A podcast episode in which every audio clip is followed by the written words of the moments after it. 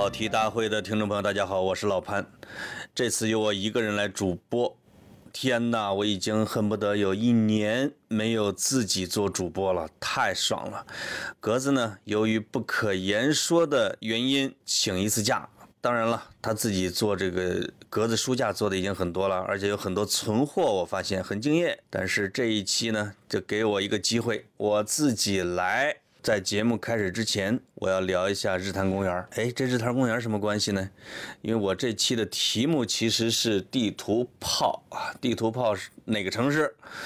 我们不省了，因为这个省是没法一炮而红的啊，就这个省已经自己太红了，太博大精深，很难。完全概括一个省的精神呃！我这一期主要是说浙江的绍兴，当然也会捎带着说一下浙江的其他几个城市，但是不作为重点。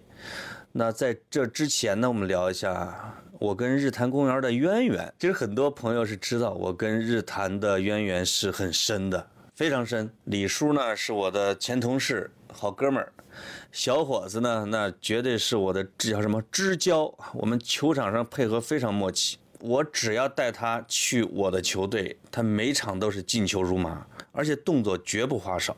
一般我长传啊三十米球给他，他砰，用大胸一停，停在脚下，然后用屁股一撅后边的后卫，哎，一转圈带两步，棒一脚。只要是二十五米以内啊，基本上命中率能到百分之五十，这在野球场上是非常管用的。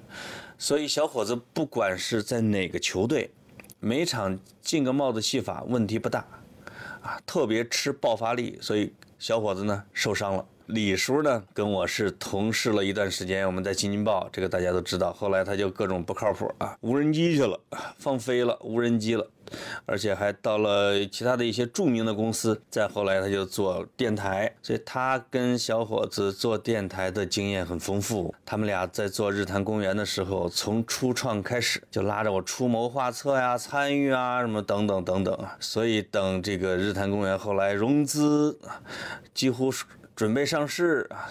这俩人一见我的面就问我：“老潘，后悔了么啊？后悔了么啊？”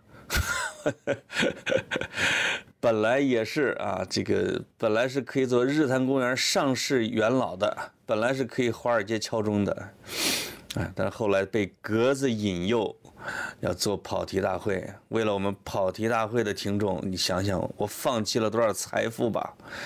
啊，那个时候我们我小伙子李叔一块做节目做的很开心，而且这李叔跟小伙子做完之后还要剪呐剪呐，一条一条剪，把它剪的特别像电视台综艺，很流畅，要求很高，而且要是要有三段歌曲，哎，怎么跟印度电影似的，要有三段歌曲？所以从节目的精致程度来讲，跑题一直是跟着日坛公园后边跑的。那么说了这么多的日坛公园，说了这么多跑题跟日坛公园的关系啊，我去，我这个节目植入的埋的深了。接下来啊，要帮日坛公园打一个广告，就是去年的时候，李淼我也很熟啊，李淼和这个日坛公园出品了一个付费系列节目，叫《李淼谈奇案》。反响很热烈，关注他的公众号很长时间了，里面详细记述了很多发生在日本、韩国等国家这种耸耸人听闻的真实的罪案故事。跟其他一些主打猎奇的罪案作者不同，李淼的文章啊，总是能结合大量的人文历史等事件背景。抽丝剥茧地为你展开事件里那些细枝末节的故事细节，冷峻理性的为你分析罪犯的犯罪心理是如何养成的。于是他们最近又做了一个姊妹篇系列，叫《李淼谈怪谈》，这个名字很怪，《李淼谈怪谈》。在这个系列节目里边呢，李淼像之前聊那些罪案一样，为大家揭秘很多都市传说背后的真相。比如说北京三三零公交车消失之谜啊，中国的奇书推背图到底是不是真的？哆啦 A 梦的真实的结局是什么？泰坦尼克是否故意撞向冰山等？哎，都在李淼这个谈怪谈系列节目里边都有答案。我是推荐大家来收听的，很悬疑，很刺激。很长知识，这个长知识不知道啊，反正这个给你带偏了，这是可以保证的。就是在日坛公园，注意这个“谈”是谈话的“谈”，不是日坛那个“坛”字的“坛”。在日坛公园的微信公众号回复关键词“怪谈”，就可以获得购买收听方式了。可以给他们放一点片花宣传片，先感受一下。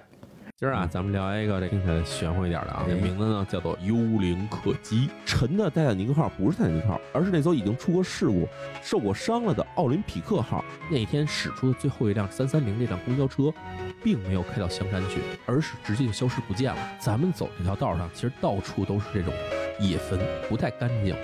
有时候就可能会有这种孤坟野鬼来搭车，在新浪微博关注我的人里面，至少五百多人，其实就是全是穿越者哦，知道吧？平时不说，跟这个丁蟹效应非常相似的东西哦，那叫什么？叫吉卜力的诅咒。后来我那天到什么程度？拒绝吃早饭，拒绝吃午饭，整个上午就在被窝里继续猫着，想再回到那个梦。你这个说《聊斋》，这就是被狐狸精给勾上了。哎，对。我呀，不准备在这边常待。到了三月二十四号这一天的时候，我就会回到未来了。等你们什么时候到了二零三六年的时候，咱们在二零三六年再见。这背后有一个声音，那么你说：“你要不要红豆泡？”听到这儿，我估计我们天哪，怎么都快十分钟啊，还在说这个？我估计跑题的听众给我急了。咱们呢，不推自己的节目，整天给别人做植入。那么我们赶紧进入正题，我们聊浙江，我们聊绍兴。在绍兴之前呢，想我为什么要想聊他们？因为我现在这会儿正在杭州，就在西湖的边上。我上周末就来到杭州，从杭州自驾到绍兴，从上绍兴准备去宁波，从宁波再自驾回杭州。啊，这这是一个借出差的机会。把我想去的地点给串联起来了。宁波之前去过啊，绍兴没去过，杭州是经常来，但是杭州的来就是出差，并没有完整的把西湖的老城区，尤其把杭州老城区，尤其是西湖给转过来。我这次是过了一把瘾，以步行的距离应该走了大半个西湖吧，还在湖里边泛舟了一下。就像这个“欲把西湖比西子”啊，淡妆浓抹总相宜，所以早中晚都体验了。但是这一期我想说绍兴，绍兴啊，之前我想说温州，因为像温州、宁波这些，我是不会把它单独的去做一个地图炮的。但是我都去了，而且还挺喜欢，所以就捎带手的说着，温州是绿茶的老家。啊，我经常会把它叫做方温州。我对温州的印象最早就是八十年代，温州发廊啊，温州什么弹棉花的，我就很奇怪，为什么我会出现温州弹棉花这种？温州不种棉花呀？可能他们什么事儿都干啊，小工业、小手工，在八十年代，从通过那个时候的小手工、小门店，迅速完成了原始积累，才有了后来的温州买房团，那是基础。那是发家史，我对温州第二个印象就来源于绿茶的炫耀。我们有时候一块喝酒啊，六根一块喝酒的时候，讲自己小时候吃过什么，忆苦思甜啊，有多穷。我就说，哎，我小时候吃这个，每天啊，红薯窝窝头，黄面馒头啊，不是黄面窝窝头啊，白馒头是吃的少。而且我的一个老爷爷。是饿死的啊！是在三年饥荒的时候饿死的。当然，这个呃，我们这个对外的 P.R. 口径 是是晚上不愿意出去偷生产队的玉米。这个有邻居来喊说一块去，哎，我这老爷爷也不去。这这肯定是这个原因呢啊！我们自己肯定也是认为我们家老爷爷品德很高尚。其实是饿的呀，已经走不动路了，已经没有力气再去偷生产队的玉米棒子了，那生生给饿死的。就我们这邻居吧，就没文化，就非说我这其中一个老爷爷是懒死的，就都饿成那样了，啊，还懒得动换。当然，这个背景可能我们老李家呀比较懒，这也是出了名的。我从我的这个叔叔们啊，从我不愿意干农活这个劲儿上是能看出来。那么绿茶就讲说他们，哎呦，三年大饥荒的时候，天哪，太苦了。我说你们苦到什么程度？你们饿死多少人？绿茶说，我们苦到水稻也不行，产量很低，然后呢？还没法吃海里的海产，不让下海，穷到饿到只能吃瓯江里边的江鱼了，江螃蟹啊，河鱼，他说这种简直是没法吃。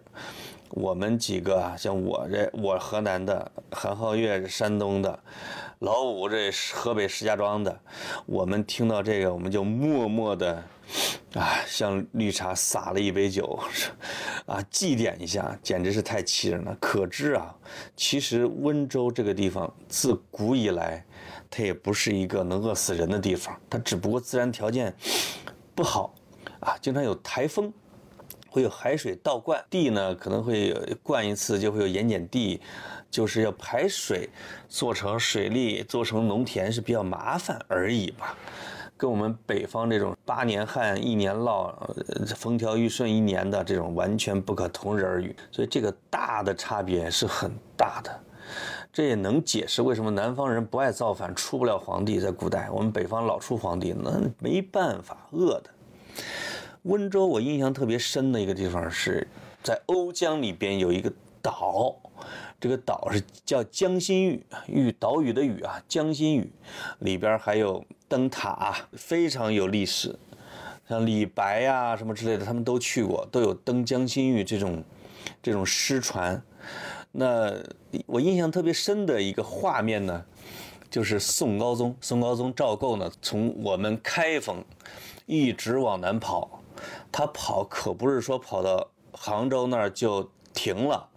就就就临安了，不是的，他其实被被金朝的军队一直在追，他就吓得从啊这个沿着这个甚至跑到了瓯江，坐着大船，因为这个瓯江啊离大海已经很近了，他这个黄船就把船停在了江心峪，时不时上岸看一看，给寺庙呢提个匾，但是他心里边肯定是 惶惶不可终日，如丧家之犬。啊，累累如丧家之犬，他就是准备呢，一旦金国的军队打来，他这个船一撒江上，啊，一抛锚或者一起锚，就直接就下大海了，啊，做好了这样的持久战的准备，我们不能叫持久战啊，反正流亡的准备吧。那说不定如果金的军队真的往前再打，他就不定跑到哪个东南亚国家去称帝去了呢。后来呢，我就长江天险拦住了这个那些游牧民族的骑兵，啊，他才定都了临安，才有了南宋这一百多年的江山，啊，所以这个江心玉我走了一大圈，很喜欢，啊，别看是江里边的一个岛，它像一艘航母，它的大小真的像一艘航母，啊，像一艘不沉的航空母舰，里边的各种的名胜古迹、寺院、古塔。诗歌，啊和风景很好，所以温州呢是一个温州人。我们经常说温州是中国的吉普赛人，啊，温州的地理位置啊，它的面向大海的这种海洋性格，啊，它的贫瘠的土地，也就决定了它就只能向海洋发展，啊，只能去东南亚。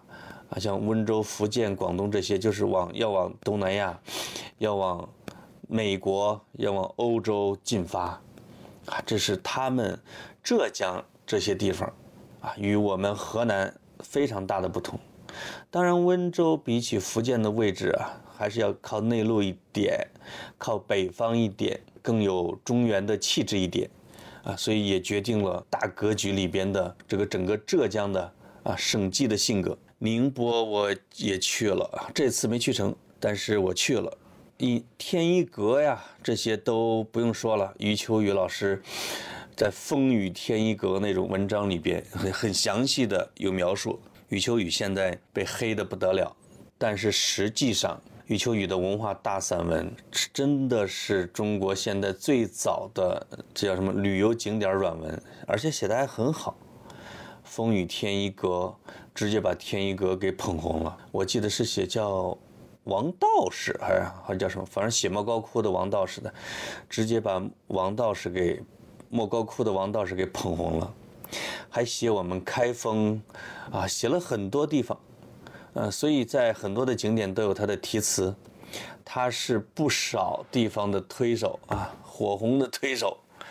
我们这些景点至少还是要感谢他的。那宁波呢？其实我比较喜欢的是两个寺，一个叫保国寺，一个叫阿育王寺。啊，那保国寺是现在宁波保存的最好的，啊，这文物价值最高的一个寺院。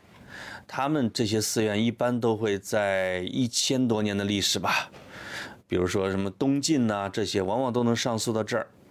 那么保国寺其实留下的是一个特别重要的建筑，啊，它的大殿大雄宝殿是中国江南保存最完好的北宋的木结构的建筑，它是北宋时期的，这个非常难。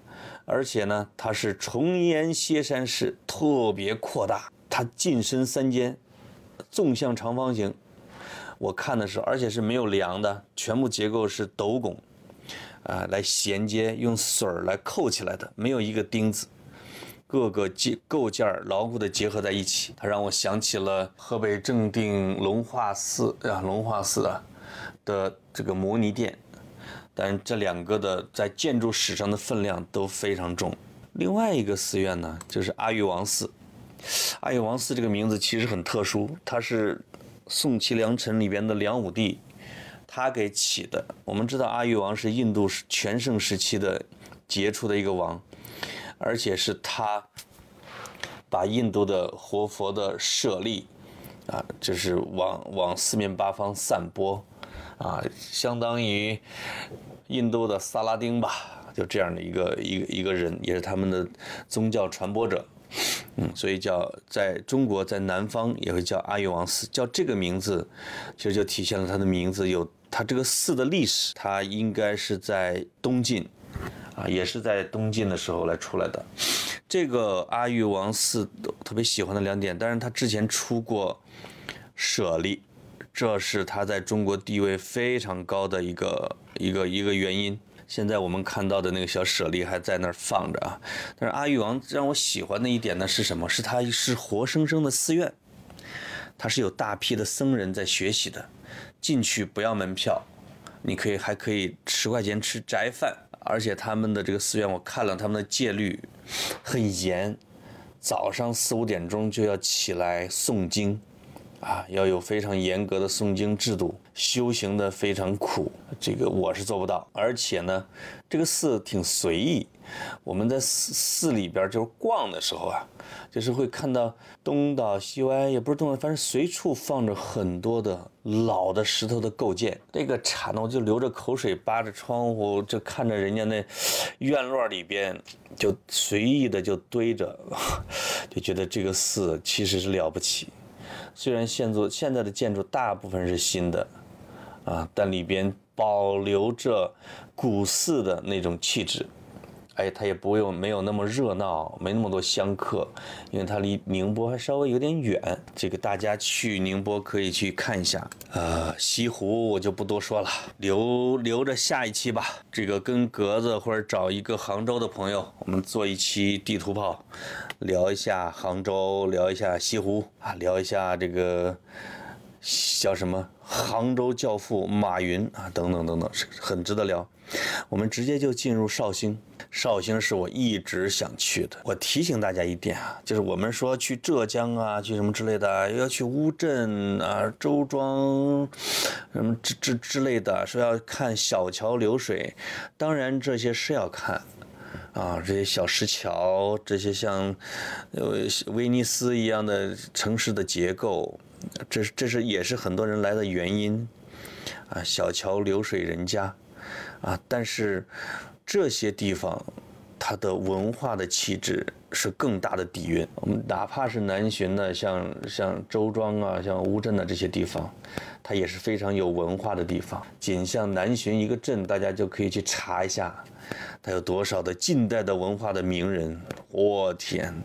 辛亥革命时期的那实在是太多了，绍兴尤其是跟绍兴的整个的历史底蕴、文化底蕴比起来，那绍兴现在保留的那一点点的老建筑、老街道，真是显得微不足道。绍兴跟很多古城一样，它是有保护的，但是我觉得它保护的面积和比例不那么高，就像仓桥直街呀。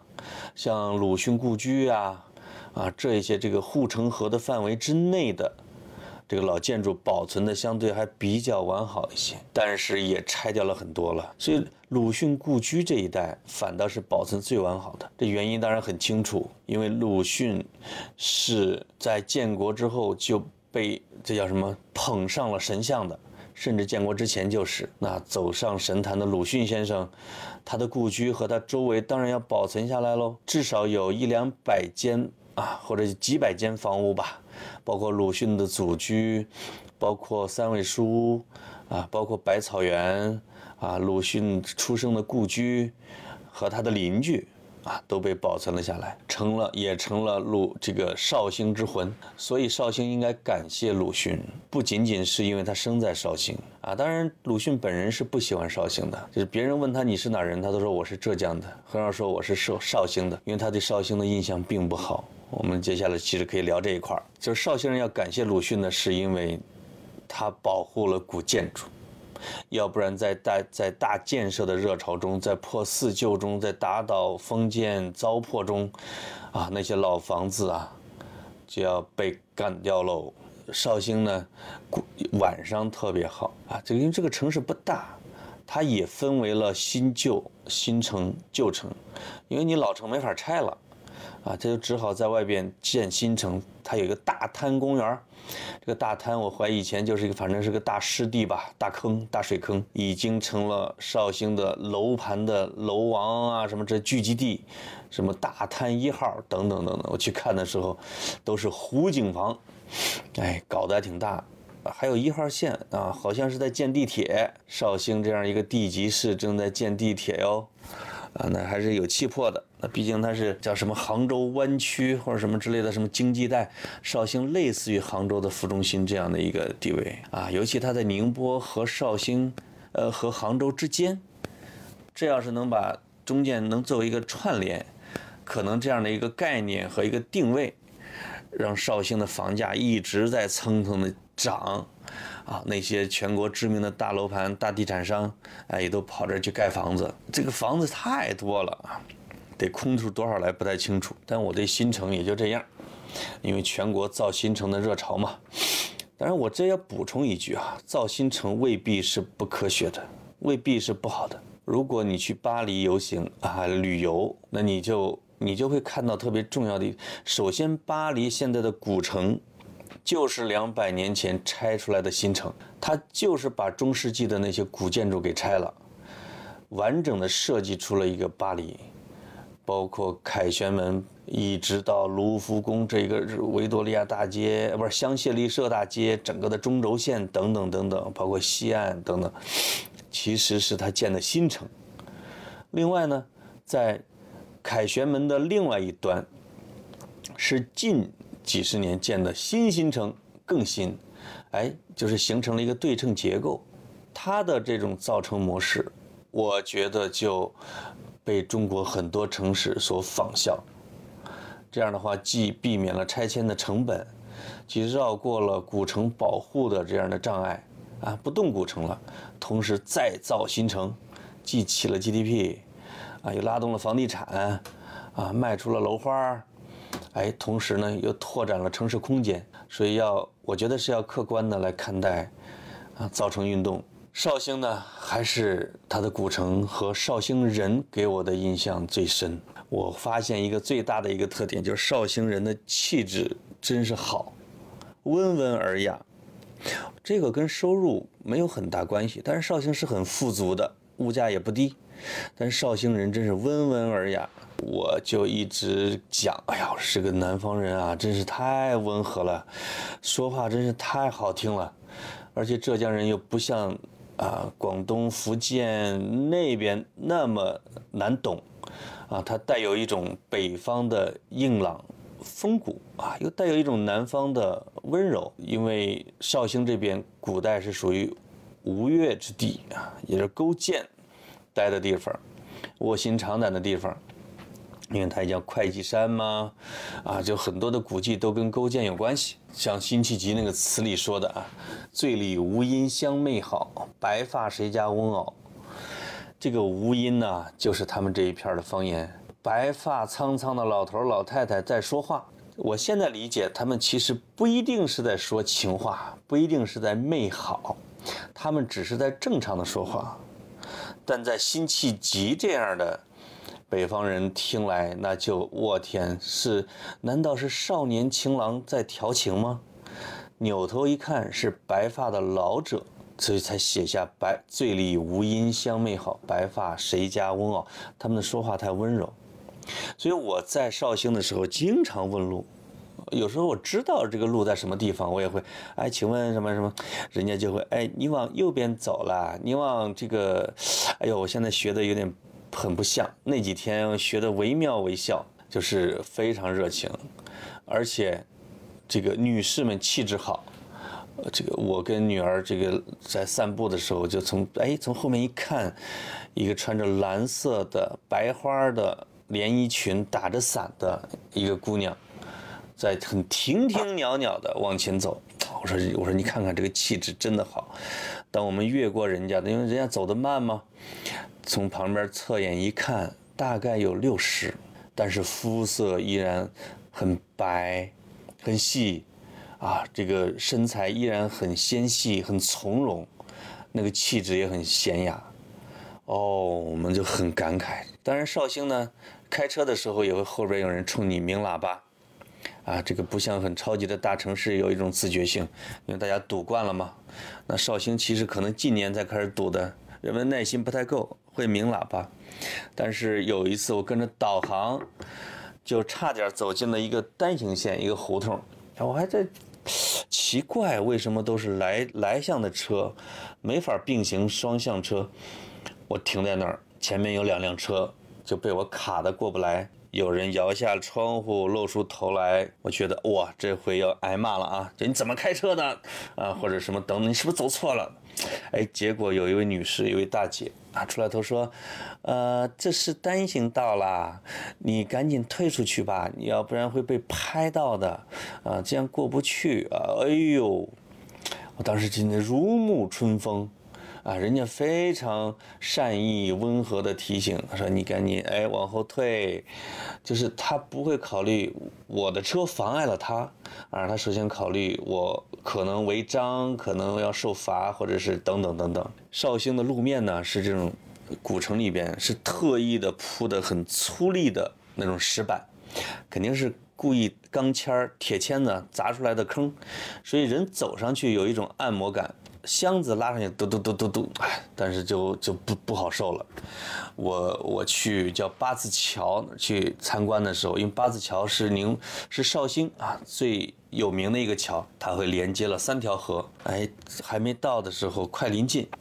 有一个男生，这一看也是一个大学生或者毕业的，在来旅行的，拉着他的箱子在往前走，走着走着，因为他这个一直在不平的路面上哒哒哒哒哒哒哒哒，这个拉杆儿嘣儿掉了。哈 哈 直接给蹲掉了我就我跟女儿就乐得搁那大笑，她就说：“哎呀，这路面爽歪歪，用的这个真的是浙江普通话，就是这个路面爽歪歪的，一点也不暴怒。”那等我们拉着箱子离开绍兴的时候，也是哒哒哒哒哒，这个绍兴的这个大叔们啊，就在两就在两边很善意的，还有一点抱歉的说：“哎呀，这个路面呐太不不好了，这个你们这个行李箱要受罪了。”哎呀，说的我们啊，这这个路面就听着这个就悦耳，就是就是这个人呢，就是这么的可亲。他们呢，这些人的气质啊，离。近代的很多的人物，那还只是几十年的历史啊。我觉得从他们身上能看出很多绍兴人物的影子。当然，这只是他们绍兴人的一面，绍兴人的背后有非常烈的一面。我可以跟大家开始讲到绍兴的人物。我很少在一个城市，尤其是一个小城，啊，能够从书里边、从博物馆里边能够邂逅这么多历史名人的，而且是我们所敬仰的、亲近的啊人物，各行各业的。那当然，鲁迅喽，鲁迅这个就先不用说，我可以跟大家罗列一下我知道的啊，绍兴的这些历史的人物。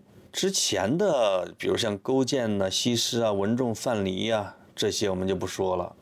王羲之、陆游、王充、徐文长，啊，虞世南这大书法家，徐这个虞世南，王阳明。王阳明呢，这个我要说一下，他的祖籍是浙江余姚人，啊，他也是生在余姚，这个是正根儿。但是在他小时候，他们家就搬到了绍兴。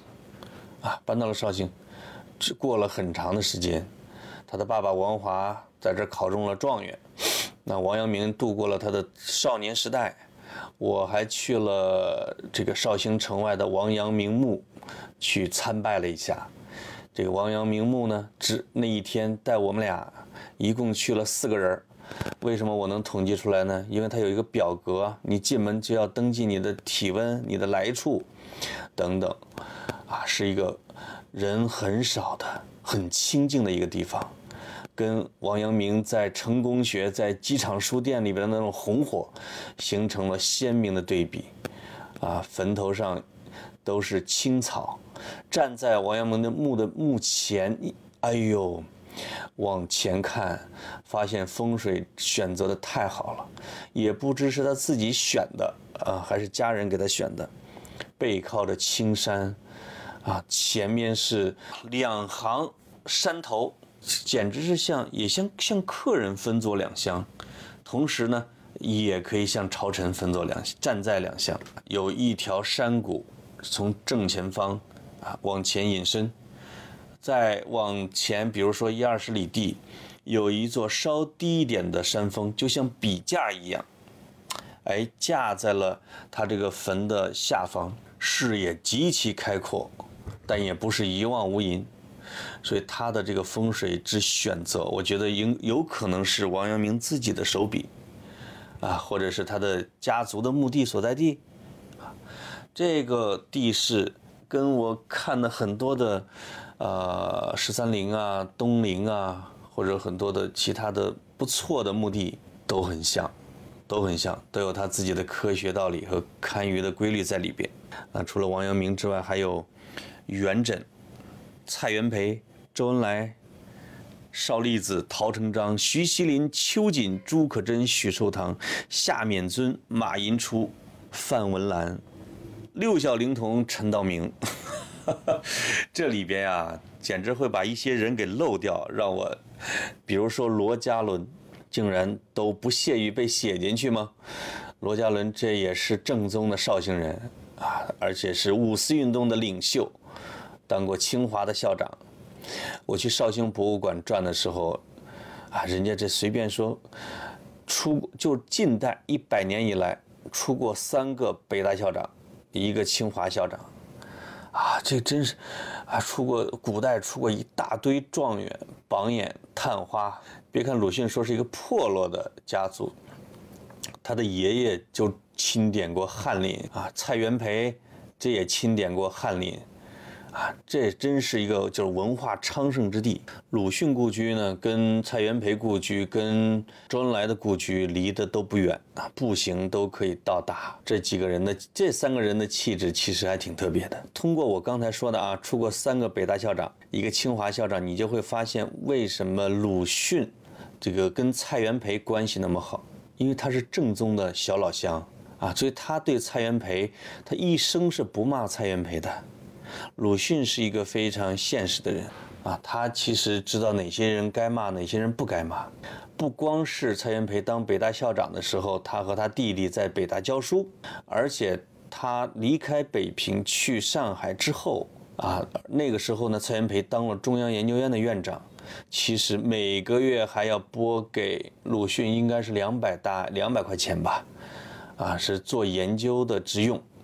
哎，类似于兼职研究员、客座研究员这种的，但是什么活都不用干。我觉得这，当然一方面是出于蔡元培对鲁迅的这种赏识，但是能完全不排除掉，能排排除掉这种绍兴老乡的关系吗？所以鲁迅给蔡元培写信的时候啊，往往要带一个恩字啊，而且呢，鲁迅会去拜访啊，去见蔡元培，有时候会，哎。去求一点东西，所以他当然不会骂他了。这就是绍兴人，绍兴人是会算账的。会稽山会计啊，就当地人说我们这会稽山是是会计，是是学会计财务的，所以绍兴出师爷啊。当然这个这个目前是没有这种科学道理啊，不是因为山的名字才是这样的。鲁迅是大家已经非常了解他的性格了，他有他非常刚烈的一面。也有他任性战斗的一面，当然也有他传统的一面，包括他娶竹安，说是母亲送给他的礼物啊，这个是一个很典型的。但是还有一件事情也很典型，是也也能表现出鲁迅的性格和绍兴的一部分性格，就是鲁迅在日本留学的时候啊，他其实是参加大家都参加各种组织的，当时其实是非常流行暗杀，他们就。准备组织刺杀团啊！当时还有许寿堂他们，啊，他们呢就要大家搞暗杀，呃然后鲁迅呢，这个突然得到了这个要让他去当刺客，派他去刺杀国内的官员、清政府的官员。那当然还有分别派了，比如说陶成章去浙江等等等等啊，呃，还有还要与华兴会的黄兴联系，大家真是要分头行动。鲁迅接到了这个任务之后，对组织说：“啊，我是可以立即动身的，现在只想了解一下，如果自己死了，剩下老母，那时候该如何替我照料呢？”鲁迅说完这句话之后，组织的回复是：“不用去了，你算了吧。”啊，这件事在鲁迅的心里边留下了很深的，我觉得应该是留下了阴影啊，这种屈辱感，这种不被理解也不能辩解的屈辱感。对他会有一种打击，也会引起他的反弹。后来的人像林贤志啊，他们会说啊，这个会说他是崇尚改造国民性，他不愿意用刺杀这种行动。但是我觉得不需要那么复杂，也可以理解鲁迅。他确实是整个家族的长子长孙，他确实是他的爷爷入狱，他的父亲呢，啊，这个完全。没有任何劳动能力，也没有挣钱的能力，整个家族奉养老母、抚养两个弟弟的重任就在鲁迅的身上，他就是这么的负担沉重。包括这同样的例子还有巴金，巴金在他的《家春秋》里边写了“绝民绝”，呃，我记得叫“绝心绝民绝惠”啊。这个巴金把自己当老三绝惠，他其实有一个真的哥哥，他把他就写成了叫“绝心”。保守的，遵从家庭传统，扛起了整个家庭重任的这样的一个人，而且是批判性的。巴金的大哥叫李尧梅，叫就是文中的决心，一直公开批评他大哥保守妥协。但是呢，他完全没有考虑长子所承担的这种义务。其实巴金呢，到法国去的旅费、生活费都是他大哥给的。当他的弟弟妹妹啊，当他大哥的弟弟妹妹终于自立之后，巴金的大哥自杀了，因为他太累了，他解脱了。所以巴金的大哥身上就有鲁迅的影子。我相信鲁迅是忍受着屈辱而肩负整个家族的这种责任。这也是鲁迅的责任感和他的性格。鲁迅的性格是很复杂。我们在鲁迅可能在诞辰呐或者逝世的那些周年里，我们可以，我跟格子啊，我们可以聊一次鲁迅，很完整的剖析一下，还原一下鲁迅，让他走下神坛，啊，去掉雕像，还他真面目，是一个复杂的、可爱的。深刻的、有妥协的，啊，性格深邃的，但是也偏激的这样的一个人物，非常丰富。所以他才是大文豪嘛。这个刚才说到搞暗杀，这个搞暗杀真是绍兴人的性格。大家会看到蔡元培是绍兴人，徐锡麟、秋瑾、这陶成章，这都是绍兴人。秋瑾、徐锡麟这不用说了啊，这刺杀恩明，英勇就义，在绍兴的老城的街上，还有。秋瑾的墓，而且呢，我看鲁迅，我看绍兴博物馆的时候，是找的作家柯林啊，他也绍兴人，写的序言，在整个的序言里边，柯林只提到了一个人名，那就是秋瑾，可知这个绍兴人对秋瑾的认同感啊是有多高，对这位剑湖女侠的认同感有多强。那陶成章这也是搞刺杀死，徐锡麟这也是搞刺杀死，包括文质彬彬的蔡元培，蔡元培是北大校长，是前清翰林，是中央研究院院长等等等等，是教育部长，但其实他是一个非常有激情、非常热衷于暗杀的。他成立的光复会的宗旨就是暗杀，当然了，他们成立了三四年，一直在造炸弹。啊，要用炸弹要炸清政府的官员，在上海搞秘密实验，当然好像是一次也没有行刺过。所以到后来，蔡元培到北大上任当北大校长的时候，他的校长的办公室桌上。就放着一颗炸弹啊，那是那就是他在光复会的时候造出来的。这个陈独秀还给他造炸弹，所以蔡元培当北大校长呢，邀请陈独秀当文科学长啊，这不是有没原因的，这都是经过充分的了解的啊。所以这个绍兴人的性格，既有他特别温文尔雅，啊，学识渊博，像王羲之的这种啊《兰亭》啊，就。四十多个人一块儿写字，一块儿一块儿写诗，然后他还有写出天下第一行书这样的，这样的这种文化盛世，成为一个书法的圣地。那其实也有啊这些晚清和民国的这些文化人冲冠一怒去当刺客这样的性格啊，所以绍兴确实是文武兼备啊，绍兴兼南北啊之长。啊，文文化的这种文脉确实深厚，那另外他也有这种勇敢的担当，啊，有激烈的精神，这里边啊，能够综合这两种性格的啊，很明显的一个人就是周恩来。周恩来是绍兴人，他跟鲁迅有点像。鲁迅从大概比如说一九年什么之类的回去搬家卖祖之后就没回过绍兴。对绍兴印象也不好啊，因为从小就去当铺啊，受尽了冷眼啊，家庭是从中兴到末路这样的一个境况。他自己也说过嘛，从此可以大概看见世人的真面目。他对绍兴印象不好，但是周恩来呢，他也不是说对绍兴印象不好，但他建国之后，就是他离开家乡之后没回去过。他有他自己的考虑喽，比如说不想让他的亲戚乡邻借他的这样的光芒会有什么好处啊，或者优待呀，不会影响地方政府啊对他们家的这种，这叫什么规格？那周恩来的性格、长相啊，是绍兴人的这种儒雅啊，这种斯文，但是是周恩来是一个，也是一个狠人，那是一个。做情报非常厉害的，那做敌后工作很强大的，我觉得真是跟，呃，徐锡麟他们一脉相承的这样的一个人物。该硬的时候是非常硬，该柔的时候也是非常柔的。他是兼南北，啊，他是绍兴的一个典型，在他的身上我们不能做过多的剖析，啊，但是真的是绍兴的一个缩影。如果真的是说找一个人来作为绍兴的代言人，那么我不一定选鲁迅，我可能选的是周恩来这样一个卓世的翩翩的美男子。哎呀，前面说了这么多，中间还被打断了好几次啊，因为老来电话。一个人说的真很累，节奏也很难变化。这个闻皮鼓而思良将啊，板荡识忠臣，疾风知劲草啊。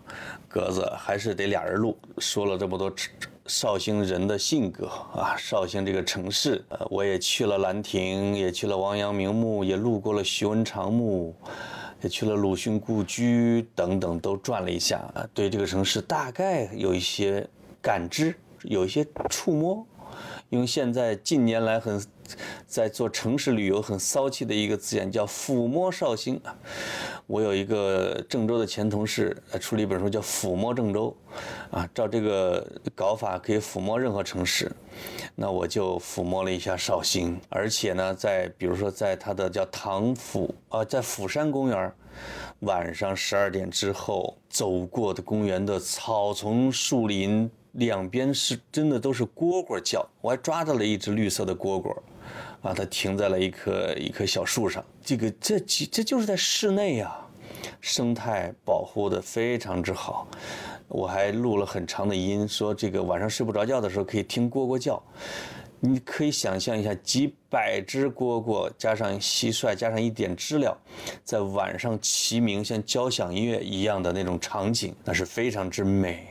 啊，也显得夜晚非常之静，非常留恋绍兴。最后稍微总结一下，为什么绍兴有这样的文化绍兴人会有这样的性格？确实跟他的东晋啊，东晋的时候衣冠南渡有关系。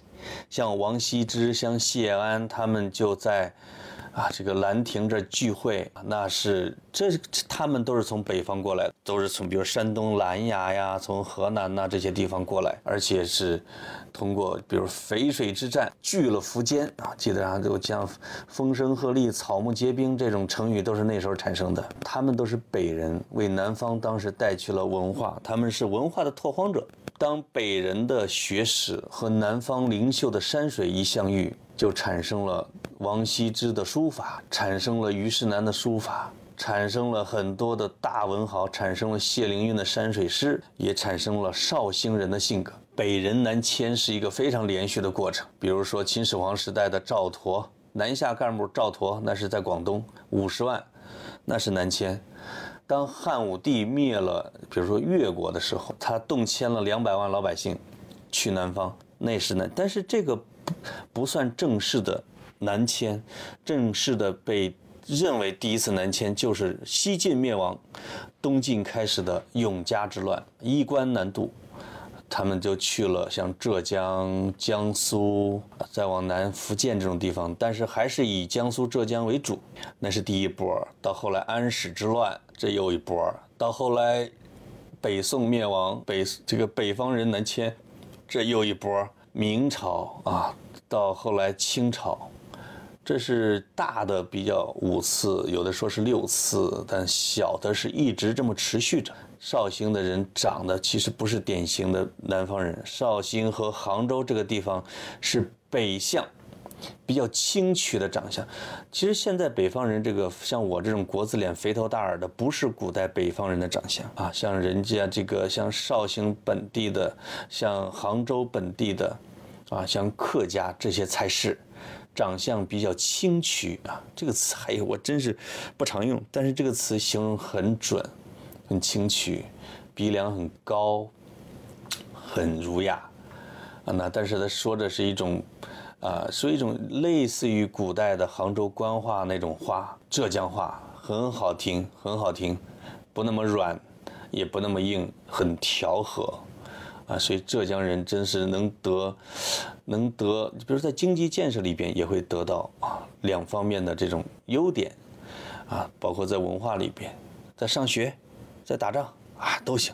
所以啊，我觉得一个大的这样的一个背景，南迁的背景是造就了绍兴人，只能说这么粗浅了。这个在等着我退房，我只能录到这儿了。好的，我们下周见。